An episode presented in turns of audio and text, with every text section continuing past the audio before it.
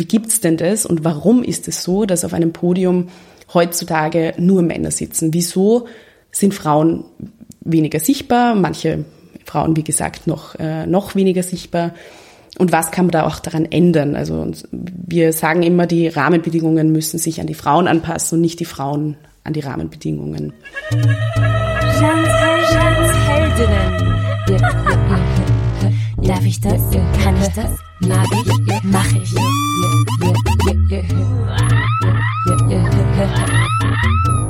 Du hörst gerade Jeans Heldinnen, der Podcast für all jene, die Appetit auf eine neue Welt haben. Und wie soll diese Welt sein? Auf jeden Fall bunt und laut. Eine Welt, in der viel diskutiert, oft gestritten, aber immer zugehört wird. Und eine Welt, in der es komplett normal ist, dass Frauen in Führungspositionen sitzen und überhaupt Frauen-Männer-Gegenüberstellungen langweilig werden, weil wir verstanden haben, dass wir insgesamt doch alle recht komisch sind wir die Menschen. Gerade hast du Sophie Rendel gehört, meine 38. Heldin. Sophie teilt auch eine Vision mit ihrer Freundin und Kollegin Hannah Zach. Sie wollen die Sätze, wir finden keine qualifizierte Frau für unsere Sendung. Wir finden keine qualifizierte Frau für unsere Podiumsdiskussion. Wir finden keine qualifizierte Frau für unsere Veranstaltung. Nicht mehr hören. Und deshalb haben sie eine Datenbank, namens Frauendomäne geschaffen, die ist ganz neu, um alle Expertinnen des Landes zu versammeln. Und nicht nur das. Sie wollen das System verändern. Sie wollen Organisationen verändern. Sie wollen das Bewusstsein des Menschen verändern. Sophie erzählt in der heutigen Folge, warum sie Juristin und nicht Opernsängerin wurde, wie sie gegen die eigene Selbstoptimierungsausbeutung ankämpft, warum Frauen mit Sternchen nicht sichtbar genug sind und warum es so wichtig ist, die Rahmenbedingungen zu verändern, also einen systemischen Ansatz zu wählen. Ja, und ich bin Jeanne Drach, Podcasterin, Künstlerin, Unternehmerin und passionierte Schokoladenesserin. Ich esse meistens so viel Schokolade, bis mir schlecht wird, aber ich bereue es meistens nicht. Und in diesem Podcast interviewe ich meine Traumfrauen, die mich zum Nachdenken bringen, die mich herausfordern und die mir Mut machen. Mut macht mir auch meine Mama, meine 17. Heldin. Und von ihr inspiriert ist dieses Motto, ist mein Motto. Darf ich das? Darf ich das? Kann ich das? Kann ich das? Mag ich? Mag ich? Mach ich? Mach ich? Wenn dich der Podcast inspiriert, bitte share the love. Bitte abonniere ihn auf Spotify, gib ihm Sternchen und Kommentare auf iTunes oder auf deiner Podcast-App. Schicke ihn anderen lieben Menschen, die davon auch profitieren könnten. Das klingt alles sehr banal, aber das hilft mir enorm. Ja, und ich bin auch auf Twitter und Instagram unter ohwow EU oder auf Instagram und Facebook kannst du mich auch finden unter Jeanne Drach. Ich will mich hier auch bedanken für all die schönen Nachrichten, die ich regelmäßig bekomme. Das tut unglaublich gut. Vor allem in Momenten des Zweifelns und der Überforderung geben sie mir sehr viel Sinn. Also schreib mir jede Zeit, das macht mich immer sehr happy. Und Heldinnen kannst du mir sowieso immer vorschlagen. So, es geht los. Ich sitze heute mit meiner 38. Heldin, Sophie Rendel. Sophie habe ich erst diesen Sommer kennengelernt, weil meine beste Freundin Dalia Spiegel mir ungefähr zehnmal gesagt hat, ich soll sie unbedingt kennenlernen, weil wir uns sehr gut verstehen würden und weil wir einander viel zu sagen hätten. Danke, Dalia, an dieser Stelle. Das stimmt. Ich verfolge Sophies Arbeit seitdem sehr neugierig und bin sehr froh, sie euch heute präsentieren zu dürfen. Sophie ist 28 Jahre alt, Juristin, Vorstandsmitglied des Forum Alpbach Networks, also der Dachorganisation von mehr als 30 internationalen Clubs, welches auch die jüngeren Teilnehmerinnen am Forum vertritt. Nur zur Info für jene, die das Forum Alpbach nicht kennen, es ist äh, eine Veranstaltung, die jährlich stattfindet, wo Teilnehmerinnen und Referentinnen aktuelle Fragen der heutigen Zeit diskutieren. Ja, und Sophie ist auch mit Hannah Zach die Co-Gründerin vom Verein Frauendomäne. Eine Plattform zum leichten Finden von Expertinnen für Podiumsdiskussionen, Veranstaltungen, Festivals und so weiter. Die Plattform ist Anfang Oktober gestartet und ist dazu da, dass die Ausrede, wir finden keine qualifizierte Expertin, nicht mehr gilt. Sophie, was willst du mit deiner Arbeit, also sei es mit Frauendomäne oder als Juristin oder als Vorstandsmitglied des äh, Forum Alpbach Netzwerks, Networks, was willst du mit deiner Arbeit erreichen und warum? Ja, danke erstmal, dass ich heute hier sein darf. Es freut mich wirklich äh, sehr. Ich muss vielleicht auch vorher noch dazu sagen, dass ich die letzten drei Jahre Vorstandsmitglied war und dass meine Amtsperiode quasi mit diesem Sommer ausgelaufen ist. Ähm, also ich rede ein bisschen über meine vergangene Arbeit am Europäischen Forum Alpbach, wobei viele der Sachen, die wir vor drei Jahren dann auch begonnen haben, jetzt erst äh, schlagend geworden sind, beziehungsweise ein Ende gefunden haben oder äh, einen in dem Fall einen Erfolg. Also uns war es die letzten drei Jahre sehr wichtig, ähm, nicht nur darauf hinzuwirken, dass mehr Frauen auf den Podien am Europäischen Forum Alpbach sitzen, sondern auch, dass die Rahmenbedingungen für Frauen am Europäischen Forum Alpbach auf Podien etc. in diesem Umfeld neu gestaltet werden, besser gestaltet werden und vor allem so gestaltet werden, dass sich Frauen auch wohlfühlen das hat alles begonnen vor drei Jahren. Da haben wir damals eine Anti-Harassment-Kampagne gestartet, federführend von äh, Pia Blankensteiner, Florentine Muri und Gabriel Grill designt und ähm, gestaltet. Und es war eigentlich fast eine, ein Aktionismus. Also wir haben Plakate gemacht, rote Plakate für, für Verhaltensweisen, die nicht toleriert sind und grüne, grüne Plakate für positive Verhaltensweisen, die wir natürlich fördern, die wir encouragen. Und das Ganze hat sich dann entwickelt in den letzten zwei Jahren zu einem Code of Conduct für das Europäische Forum Alpbach, den ich mitbegleitet habe, ähm, zwei Jahre, weil wir empfunden haben, das Europäische Forum Alpbach ist ein, ein hochpolitisches Event, ein sehr sensibles Umfeld. Es, sind, es nehmen jährlich 4000 äh, Teilnehmer und Teilnehmer, Teilnehmerinnen daran teil. Und ein großer Teil sind junge Teilnehmerinnen, also 700 davon. Und das führt natürlich automatisch auch zu einer gewissen, zu einem gewissen Machtgefälle, zu einer Kluft ähm, zwischen den TeilnehmerInnen. Genau, wir haben da auch Bedarf gesehen, da ein bisschen einzugreifen und durch einen Code of Conduct einen Art Safe Space zu schaffen und ähm, darauf hinzuwirken. Das ist generell auch bei der äh, Frauendomäne ein, ein großes Ziel. Also vielleicht auch hier vorab unter Frauen also den Begriff Frauen verstehen wir inklusiv und politisch. Das ist uns ganz wichtig. Und die Frauendomäne ist auch und vor allem für Personen da, für Menschen da, die sich keinem der beiden Geschlechter eindeutig zuordnen können.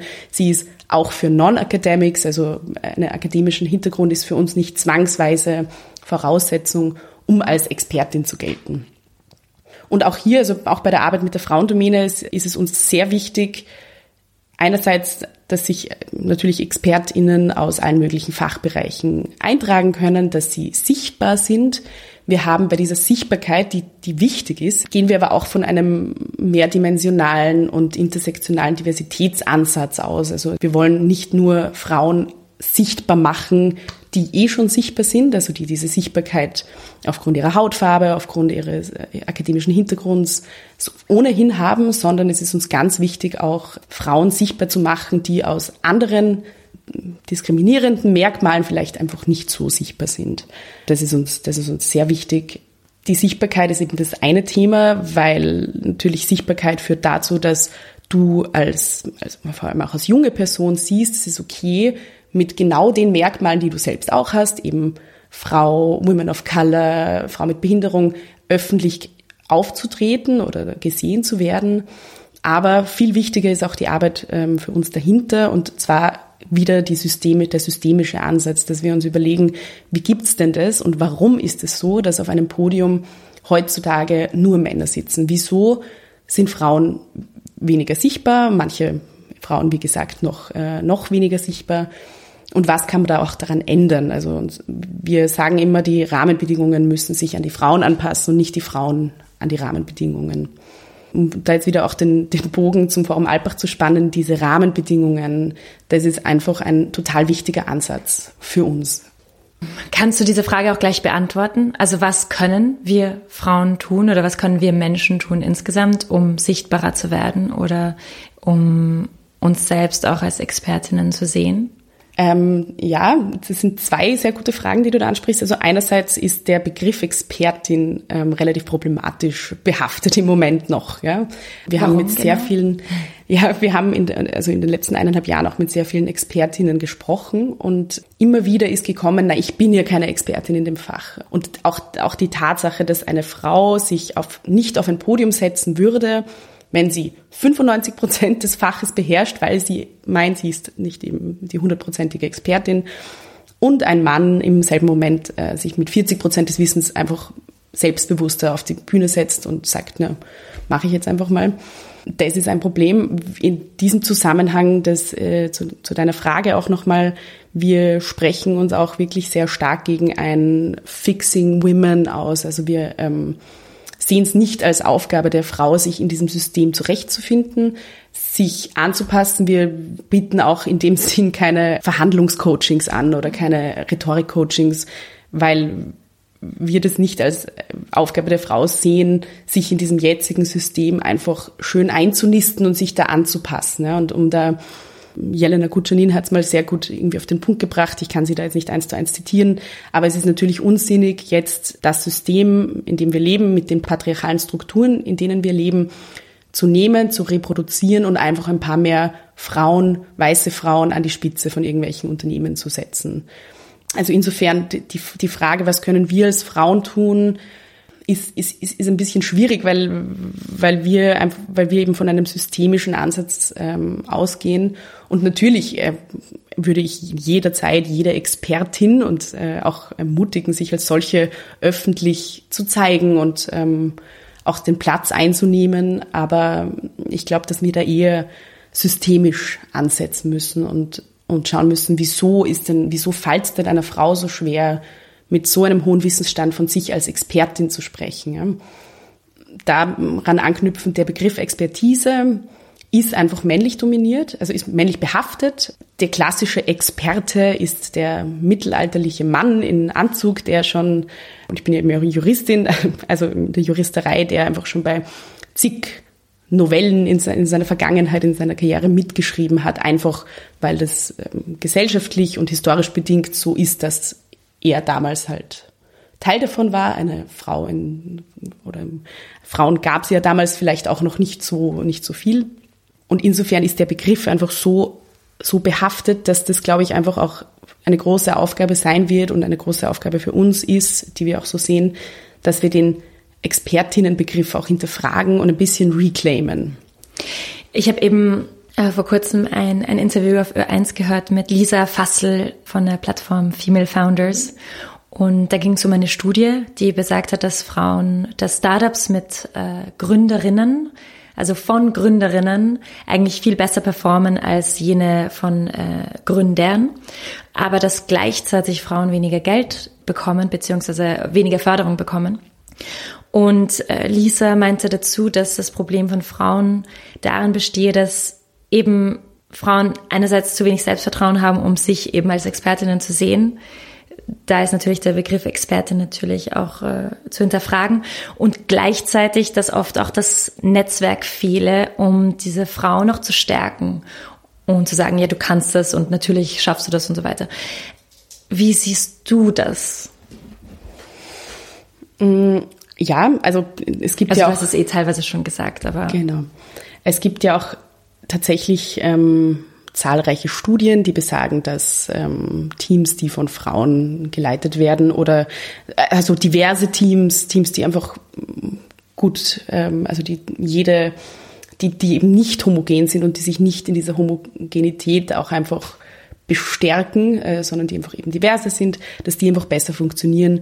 Genauso gut ist dasselbe gilt ja auch für, für Podiumsdiskussionen. Eine Diskussion wird ja dann erst auch irgendwie qualitativ besser und interessanter, wenn du Personen von verschiedenen Herkunftsländern hast, äh, mit verschiedenen politischen Einstellungen, mit verschiedenem Geschlecht sowieso etc.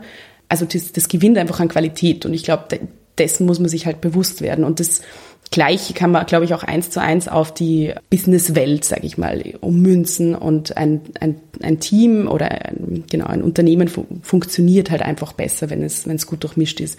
Das Problem, das die Lisa da anspricht, ist natürlich, dass sehr viele Fachbereiche, sehr viel, und dazu gehört natürlich auch die Startup-Szene, wie sie ja auch ähm, gut umschreibt, das ist einfach klassisch männerdominiert. Und da ist es natürlich für Frauen die ohnehin, die vielleicht auch in diese, gerade in dieser Branche das Netzwerk noch nicht haben, ist es halt schwierig, Fuß zu fassen. Ne?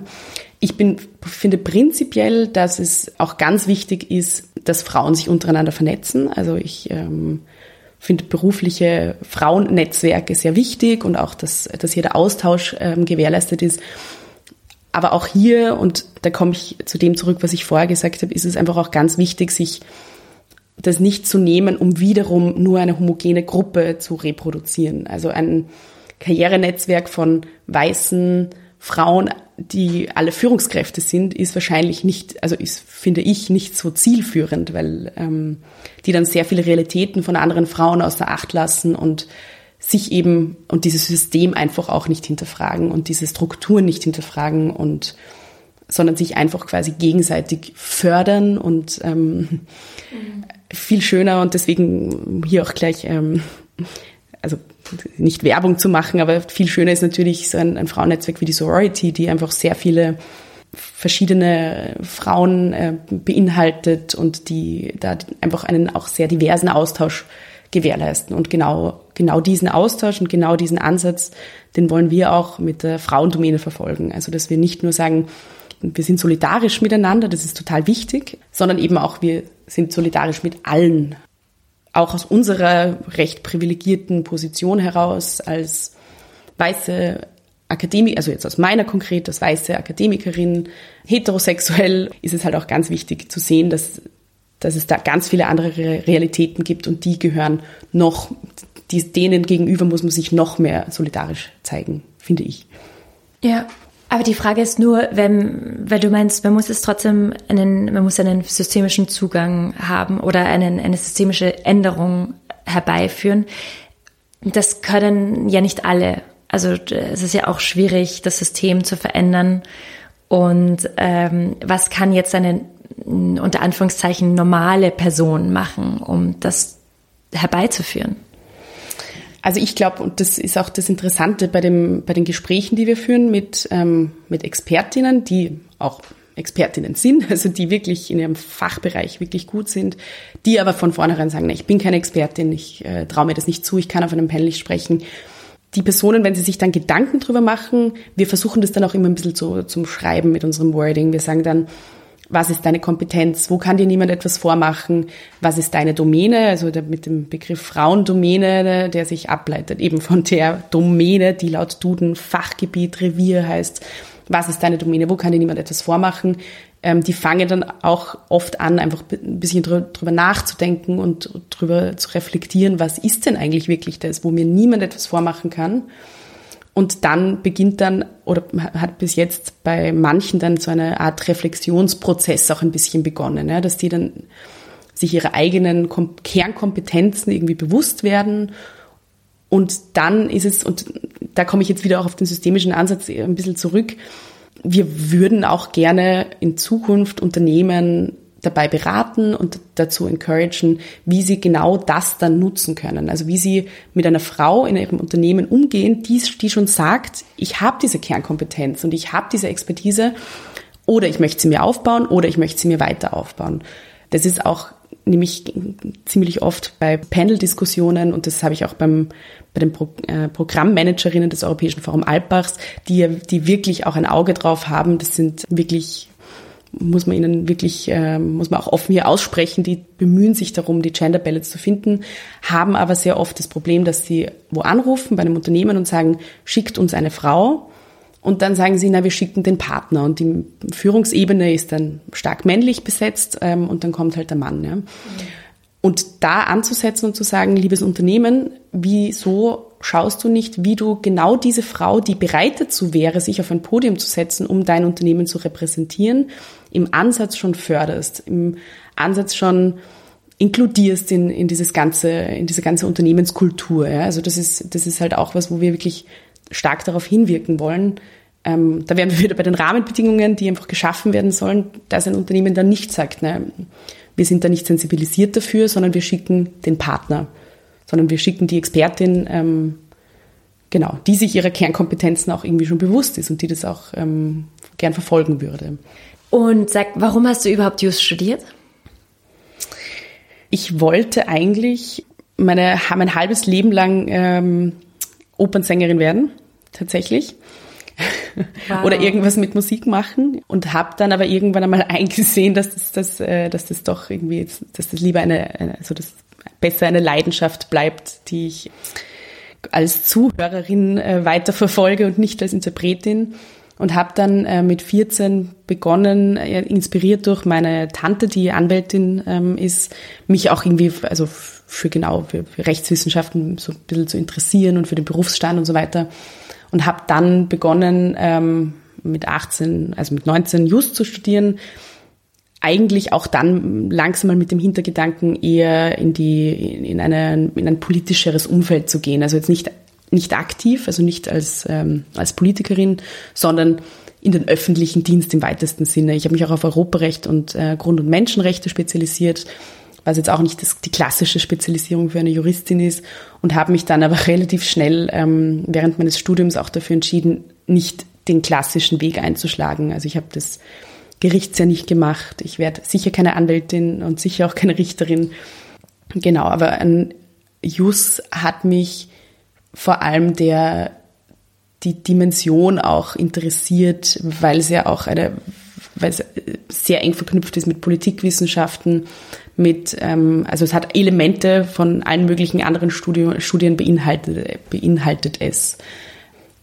Natürlich auch volkswirtschaftliche ähm, Aspekte. Und ja, das hat, das hat mich eigentlich interessiert. Mhm, mhm. Aber es ist auch spannend, dass du das auch so, so gut kombinierst mit Code of Conduct, also Gesetze, inwiefern Gesetze auch die, die Struktur der Gesellschaft auch verändern und inwiefern die Sichtbarkeit von was wird toleriert, was darf nicht toleriert werden, inwiefern das auch äh, uns Menschen verändert und unser Bewusstsein auch verändert. Genau, also es ist ja äh, eh natürlich, ähm, das ganze, das gesamte Recht wird von Menschen geschaffen und kann von Menschen sehr, sehr schnell, je nachdem, was, äh, was die politische Agenda ist, ähm, auch wieder abgeändert werden. Ja. ja. Und insofern ist es auf quasi Mikroebene ähm, für mich halt auch gerade im Moment sehr interessant, das mit der Frauendomäne auch weiterzuentwickeln, diese Code of äh, Conduct Geschichte und war halt die letzten zwei Jahre auch also hochspannend zu sehen, wie, welche, wie kann man welche Regeln aufstellen und wie werden die dann auch durchgesetzt. Das ist ja ein Prozess, der sich vielleicht einfach anhört, aber das ist wahnsinnig schwierig festzulegen, was passiert dann? Wie darf man anzeigen? Wie kann man anzeigen? Wer ist dann intern dafür zuständig? Was ist die Konsequenz? Wie wird das durchgesetzt? Ähm, das ist natürlich bei einem, eben bei einem Code of Conduct, bei einer Veranstaltung ist es quasi Gesetzgebung auf Softlaw-Mikroebene, ja. die total spannend ist. Ja. Und eben auch gleichzeitig die Wahrnehmung genau dieser Regeln dann. Ähm, weil bei einem demokratisch legitimierten, also wenn ein Gesetz den demokratisch legitimierten also ein Organ entstammt und den ganzen Gesetzgebungsprozess durchgemacht hat, ist die Akzeptanz bis zu einem gewissen Grad äh, gesamtgesellschaftlich da. Wenn eine Organisation außerhalb davon Regeln aufstellt, wird das hinterfragt, was ja auch gut ist. Also ich finde ja auch prinzipiell sollten, sollten Regeln, Gesetze ähm, und das Recht immer auch hinterfragt werden, aber die Wahrnehmung ist dann schon nochmal eine andere und man wird dann auch als quasi Soft-Law-Organ, nenne ich es jetzt mal, also als die Person, die genau diese Regeln aufstellt, mhm. Wird man halt natürlich auch hinterfragt, so wie ein demokratisch legitimiertes Organ auch hinterfragt wird. Ja. Und eben spannend ist auch, wie schnell Menschen, die sich dagegen gewehrt haben, diese äh, Gesetze auch verinnerlichen dann doch. Also in wie, wie, also wie schnell man sich auch an Dinge gewöhnt, an Normen. Also es wird dann normal, dann die andere Person nicht zu belästigen, was ja also das Ziel ist. Ja. ja, genau. Ähm, genau, ähm, deswegen ist es ja auch ähm, im Entstehungsprozess eines Verhaltenskodex ganz wichtig, dass, dass es eben diesen breiten Aspekt auch hat, also dass so viele Personen wie möglich involviert sind in die Entstehung, weil von je mehr Leute diesen, diesen Prozess auch mittragen und hinter diesen Regeln auch stehen und ähm, sagen, sie waren da auch Teil davon in diesem Entstehungsprozess, umso besser. Mhm. Also wir haben äh, als Zwischenschritt quasi zwischen der Anti-Harassment-Kampagne, die ja wirklich eben, wie vorher schon gesagt, sehr aktionistisch war, ja auch bis zu einem gewissen Grad, also auch gegen den Willen von, von manchen Leuten und dem fertigen Code of Conduct, der vom Vorstand des Europäischen Forum Alpbachs auch angenommen wurde, gab es den Zwischenschritt, dass wir, also dass wir über den, das Forum Alpbach-Netzwerk, eben diese, die, die, ähm, das Netzwerk der jungen Teilnehmer und Teilnehmerinnen mit den insgesamt über 30 internationalen Clubs, das meine Aufgabe war, die zu überzeugen, dass das was ist, was gut ist und dass das was ist, was auch von uns Jungen irgendwo stammt, ja, weil wir da ja auch irgendwie alle zusammenhalten müssen und ähm, das gemeinsam, also für, für mich war das klar, das müssen wir gemeinsam tragen und gemeinsam dem Europäischen Forum einfach auch vorschlagen, weil sonst wird es nicht, sonst ist eben genau diese Breite nicht da.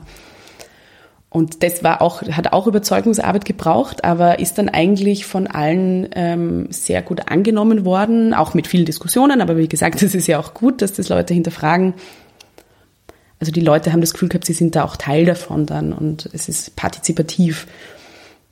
Aber in Zukunft, also das ist natürlich auch alles ein Lernprozess, aber in Zukunft oder generell bei der Erstellung ist es halt ganz wichtig, das Bottom-up zu machen und das auch wirklich gemeinsam als Organisation zu erarbeiten. Was ist denn, was wollen wir denn da drin stehen haben? Und weil das Wichtigste, ähm, wenn ich Regeln aufstelle für andere, ist es natürlich, dass ich sie selber auch befolge und befolgen möchte und dass ich das mittragen kann. Mm, klar. Äh, jetzt zu einem ein bisschen anderen Thema, aber du, du hast ja, du arbeitest ja auch als Juristin in einem recht intensiven Job nebenbei und äh, entwickelst die Frauendomäne. Warum tust du dir das insgesamt auch alles an? äh, ja, das ist eine wirklich gute Frage. Ähm, also ich glaube, dass ich habe ja immer quasi Brotjobs gehabt als Juristin, ähm, wo ich mein Geld verdient habe, damit ich mir auch meine Miete zahlen kann etc. Und habe es mir dadurch, dass ich immer, dass ich ähm, tolle Arbeitgeber und Arbeitgeberinnen auch hatte und immer noch habe, die auch ehrenamtliches Engagement unterstützt haben und gerade diese Europäische Forum Alpbach-Sache äh, auch toll fanden. Frauendomäne finden sie auch toll. Ähm, ist es mir halt auch quasi leicht gefallen. Ich wusste, ich bin abgesichert durch meine Brotjobs und habe mich dann meinen Herzensprojekten ähm, auch widmen können, ohne ein ohne in einer sehr prekären Situation zu leben. Ähm, und das ist, das ist natürlich auch ein, eine totale luxuriöse Position, aus der ich da heraus ähm, spreche. Natürlich, das äh, andere ist wieder die, der Zeitaufwand. Also ich, ähm, die Hanna und ich, wir verbringen fast jeden Abend, also ab vier Uhr, weil da hören wir dann beide zum Arbeiten auf, mit der Frauendomäne und das seit eineinhalb Jahren. Ähm, Wochenenden gehen drauf, aber wir machen das einfach mit einer äh, gewissen Leidenschaft und wir machen das beide total gern. Wir ähm, kennen uns seit, seit circa vier Jahren und wir haben, die Hanna war auch am Europäischen Forum Alpbach ehrenamtlich tätig. Ähm, wir haben uns immer wieder für dieselben Themen interessiert, wir haben uns immer wieder für dieselben Sachen auch eingesetzt. Also ein großes Thema war natürlich eben mehr Frauen auf die Podien, ähm, mehr junge Personen, also Frauen und Männer. Das war auch eine Zeit lang ein ein Projekt von uns. Also wir haben, das ist wirklich so eine, so eine Leidenschaft, irgendwie Strukturen zu sehen, die uns vielleicht nicht so gut gefallen und dann zu versuchen, ein bisschen darauf hinzuwirken und die zu verändern. Und ich glaube, dass das auch eine Sache ist, die sehr viele Leute antreibt, ehrenamtliche Arbeit zu machen, wenn du, wenn du siehst, du kannst unmittelbar was verändern. Und das ist halt auch in meinem Fall, also das Thema ist begleitet mich schon sehr lange und jetzt hat es halt eine konkrete Form auch irgendwie durch die Frauendomäne angenommen. Wir haben das eigentlich, und da, scherzen wir immer drüber, die Hanna hat mir vor eineinhalb Jahren eine Nachricht geschrieben und hat gesagt, hey, schau mal, es gibt die Speakerinnen, äh, in Deutschland wollen wir das nicht für Österreich machen, ist sicher nicht viel Arbeit. und eineinhalb Jahre später und ungefähr, ja, ja, kann, ich kann die Stunden gar nicht mehr zählen. Ähm, später ist, ist, hat sich das halt auch einfach sehr verselbstständigt und hat sich immer weiterentwickelt und eben unser, unsere Philosophie, die wir da äh, auch vermitteln wollen, ist dann dazwischen gekommen, sage ich mal, was, was ja auch gut ist für uns, also was, was wir auch wirklich forcieren, dass wir das eben nicht einfach nur schnell irgendwo hinstellen und dann sagen, viel Spaß damit, sondern dass wir, das, es hat sich dann halt Schritt für Schritt immer, es haben sich weitere Ideen entwickelt. Das, der Drive ist immer größer geworden. Wir haben halt auch wirklich sehr viel Zuspruch bekommen, was natürlich auch sehr motivierend ist. Also sei es von anderen Frauennetzwerken, von Expertinnen, von öffentlichen Stellen, von Unternehmen. So, so, eine, so, ein, so ein Zuspruch und so eine Unterstützung, die treibt einen natürlich irgendwie an, weiterzumachen. Und ja, es ist, es ist zeitintensiv und es ist, ähm, aber bis jetzt gab es eigentlich wirklich noch sehr, sehr, sehr, sehr selten den Moment, wo wir gesagt haben, um Gottes Willen, wieso haben wir uns das angetan, neben unseren Jobs. Also ja. Äh, und wenn du jetzt so einen Tag beschreiben würdest, einen ganz normalen Tag in deinem Leben, dann wie fängt er an und wie endet er? Er fängt damit an, dass ich um circa sieben aus dem Schlaf schrecke, weil ich das Gefühl habe, ich habe irgendwas noch nicht erledigt. und äh, geht dann weiter, dass ich mir einen riesengroßen Kaffee irgendwo hole am Weg in meine, äh, zu meiner Arbeit und ähm, dann sitze ich dort circa acht Stunden und erledige äh, meine juristischen Aufgaben. Dazwischen beantworte ich auch das ein oder andere E-Mail von der Frauendomäne, wenn ich Zeit habe. Also natürlich geht meine Arbeit vor, meine, ähm, für die ich bezahlt werde. Und dann gehe ich um 16 Uhr aus der Arbeit und dann haben wir meistens einen Termin. Und das sind ganz unterschiedliche Termine, also viele, viele Netzwerktermine in dem Sinn, dass wir sagen, wir, wir ähm, vernetzen uns mit eben anderen Organisationen, sehr viele ähm, Brainstorm, jetzt haue ich mit den Schlagwörtern um mich. Mhm. Sehr viele Termine, wo die Hanna und ich uns einfach treffen und uns überlegen, wie machen wir weiter. Sehr viele Konzepte, die wir halt verfassen müssen, verschriftlichen müssen und ja, dann an, an ja, den Adressaten oder die Adressatin verschicken. Und das geht dann meistens so bis 18 Uhr, 18.30 Uhr und dann gehe ich, ähm, treffe ich meine, also dann pflege ich mein Privatleben und treffe meine Freunde und Freundinnen und ähm, meinen ähm, oder mache was mit, mit, mit meinem Partner und weil mir das halt auch natürlich ganz wichtig ist. Also ich bin nicht der Meinung, oder das ist jetzt, spreche ich jetzt auch nur für mich, ich möchte nicht meinen gesamten Tag mit Arbeit verbringen, obwohl die Frauendomäne eh auch jetzt nicht so Arbeit im klassischen Sinn ist, sondern das mache ich gerne und das machen wir beide gerne und die, wenn ich die Hanna sehe, treffe ich ja auch gleichzeitig eine Freundin, das ist ja auch der, der Vorteil daran. Aber genau, am Abend ist es mir halt total wichtig, dass ich dann meine Freizeit mit Sachen verbringe, die ich gerne mache. Und ähm, das sind meine Freunde und meine Freundinnen. Genau. Und dann gehe ich schlafen, extrem müde.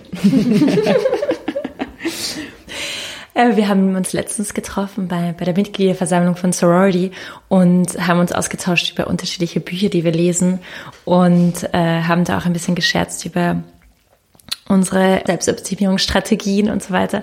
Hast du nicht das Gefühl, dass wir, und ich sage jetzt, wir sind jetzt die Idealistinnen des 21. Jahrhunderts, also wir machen halt unser Ding und glauben irgendwie oder wollen die Welt ein bisschen besser machen, dass wir nicht einfach auch uns selber ausbeuten und das System braucht das gar nicht tun, weil wir es selber tun.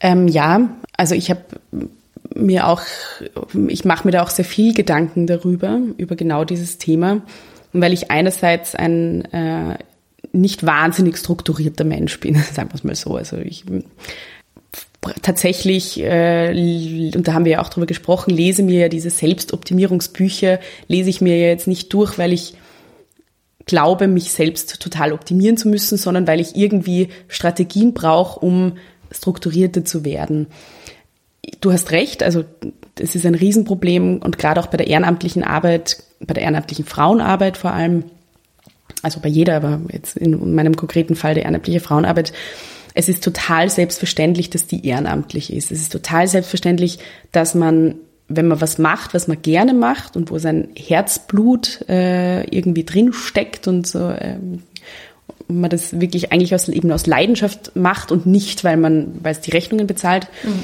dass man schnell dazu tendiert, sich auszubeuten. Das ist auch ein Trugschluss, also auch gerade jetzt ähm, in der Selbstständigkeit, dieses, ich, jetzt kannst du ja quasi das machen, was du liebst. Jetzt kann man gar nicht mehr unterscheiden zwischen Freizeit und Arbeit und, und so weiter. Ähm, genau. Also die Hanna und ich scherzen auch ziemlich oft und sagen, ähm, weil es gibt ja dieses Zitat, if you do what you love, you will never work a day in your life. Und äh, das ist halt eigentlich völlig obsolet, weil wenn du das machst, was du gern machst, dann arbeitest du 14 Stunden am Tag, nimmst alles wahnsinnig persönlich und ähm, es ist, es ist ähm, ja, Genau. Und deswegen ist es halt auch, ähm, also ich bin mir dessen auch bewusst und werde auch, ähm, also in Zukunft, jetzt bin wir, befinden uns ja jetzt in der Aufbauphase. Und wenn wir gesettelt sind, und da sind wir uns beide auch einig, werden wir da schauen, auch eine bessere Balance irgendwie zu bekommen, weil es natürlich überhaupt keinen Sinn macht, ähm, sich für was einzusetzen und dann nach einem Jahr keine Lust mehr zu haben, ausgebrannt zu sein, weil man einfach zu viel arbeitet und nicht auf sich selbst auch irgendwie schaut und sich nicht die Pausen gönnt, die jeder braucht und die jede braucht. Und genau, man darf einfach wirklich, man muss sich das bewusst sein und man darf da nicht hineinkippen in eben genau dieses Arbeit und Freizeit verschwimmt und es ist alles wunderbar und ähm, 14 Stunden arbeiten ist super. Also das, da darf man wirklich, da muss man wirklich, glaube ich, sehr aufpassen, gerade wenn man einen Beruf ähm, ausübt, wo man ja auch einen, wo, einen Idealismus dahinter irgendwie hat. Und würdest du insgesamt sagen, dass du jetzt auch ein glückliches Leben führst? ähm, ja, ich würde sagen, dass ich ein glückliches Leben führe. Ich bin also ich fühle mich sehr ähm, voll mit, mit Glück oder mit, also ich fühle mich sehr also umgeben von vielen tollen Menschen und, um, und natürlich auch, dass ich gerade im Moment auch das machen kann, was mir wirklich wichtig ist und was mir, was mir Spaß macht, ist natürlich ein, ein Riesenglück. Das haben sehr viele nicht. Also ja, also würde ich schon sagen, dass ich ein, dass ich, also ich finde, ich bin eigentlich glücklich mit meinem Leben. Der Heldinnenbegriff ist ein bisschen schwieriger Begriff und gleichzeitig äh, bin ich der Meinung, dass man diesen Begriff auch ähm, sich aneignen sollte. Und äh, heute bist du eben eine Heldin. Wie fühlt sich's an, Heldin zu sein? Und sagst du, könntest du auch anderen sagen, dass du eine Heldin bist? Das ist eine sehr äh, lustige Frage, weil ich mich oft selbst dabei ertappe, wie ich Begriffe, wo ich eigentlich daran arbeite, sie eben zu reclaimen für, für, für Frauen und so weiter, die aber eben männlich dominiert sind, dass ich die selbst auch gar nicht so gut annehmen kann. Also ich freue mich wahnsinnig, dass ich heute hier sitzen darf und es, ähm, es ehrt mich. Natürlich, ich würde jetzt nicht herumgehen und sagen, hallo, ich bin eine Heldin. Genauso wenig habe ich mir vor einem halben Jahr gedacht, würde ich mich auch als Expertin ähm, bezeichnen. Und aber auch ich habe dann äh, mir überlegt, ne, in irgendwas wirst du wohl Expertin sein. Und natürlich bin ich dann auf Sachen draufgekommen, aber es ist halt einfach mit manchen Begriffen wirklich, wirklich, ähm, es ist nicht leichter, dieses, diesen, diesen, dieses Gesell die gesellschaftliche Bedeutung des Begriffes auch so aus sich rauszubekommen und das mal von außen anzusehen und ähm, und sich dann auch mit den Begriffen so zu identifizieren. Gut, dann komme ich zu meiner letzten Frage. Und zwar, was ist dann für dich eine Heldin? Also ich glaube, dass man das wie sehr viele Begriffe nicht ähm, an einem gewissen Charakterzug oder an einer gewissen, an einem gewissen Merkmal festmachen kann. Ich glaube, dass der Begriff äh, einer, dass es eine Einzelfallsbetrachtung ist und dass ähm, der Begriff Heldin sehr, sehr, sehr, sehr viele, wenn nicht sogar einfach alle, ähm, es ist ja jetzt die weibliche Form, also alle Frauen umfasst. Ja, ich glaube, das ist es eigentlich auch schon. Also ich glaube, dass für mich keine bestimmte Person oder keine bestimmte Frau eine Heldin ist. Natürlich gibt es in meinem unmittelbaren Umfeld gibt's ähm, natürlich Heldinnen wie alle Frauen aus meiner Familie und alle meine Freundinnen und ähm, sehr viele andere Frauen, die ich, die ich kennengelernt habe. Aber ich glaube eben, dass jede Person, und das klingt jetzt wahnsinnig kitschig, aber jede Person auf ihre eigene Art und Weise eine Heldin ist, also jede Frau, allein schon aufgrund der jetzigen gesellschaftlichen Situation jede Frau eine Heldin ist und etwas Heldinnenhaftes in sich hat und dass es auch eben ganz wichtig ist, wie du sagst, ähm, diesen Begriff auch wieder zu reclaimen und weg von dem klassischen Held hin zu der Heldin zu deichseln. ja, das ist sure. ich sag's noch einmal. das ist schon schön. Deichseln das letztes Wort. Nein, nämlich so, jetzt eine Stunde voll seriös und dann Deichseln. Oh je. Ich finde es sehr schön. Okay. Aber du kannst es gerne Nein, nein, das okay. ich finde es ein wunder, wunderschönes Ende. Oh, damn it. Ich habe noch zu Hannah gesagt, ich hoffe, ich sage kein Blödsinn. Oh man. Das war die 38. Folge von Jans Heldinnen mit der tollen Sophie Rendel. Hier ein Appell an alle Expertinnen des Landes. Bitte registriert euch. Bitte, bitte denkt an Sophies Worte. Alle Infos zu Sophie und zu Frauendomine findest du in den Show Notes. Wie immer und wie bereits erwähnt, wenn dir der Podcast gefällt, abonniere ihn, bewerte ihn, teile ihn mit der Welt. Danke, danke, danke. Nächste Woche kommt ausnahmsweise eine neue Folge von Jans Heldinnen, also eine Woche zu früh, weil normalerweise Jans Heldinnen alle zwei Wochen veröffentlicht wird. Und zwar ist es eine Folge mit der Regisseurin Marie Skogard. Ich interviewe sie im Rahmen des This Human Worlds Festival am Samstag, den 7. Dezember um 15 Uhr live im Max Brown Hotel in Wien. Du kannst gerne kommen, es ist gratis. Du musst nur ein Ticket reservieren unter Rahmenprogramm at thishumanworld.com. Und ja, wenn es noch nicht zu spät ist und du zufällig in Wien bist, lege ich dir das Programm dieses Filmfestivals sehr ans Herz. Mir bleibt nicht mehr zu sagen als Danke, Bussi und Baba. Guten Morgen, gute Nacht. Deine Jeanne Drach. Darf ich das? Kann ich das? Mag ich? Mach ich. Dieser Podcast wurde präsentiert von Oh, wow.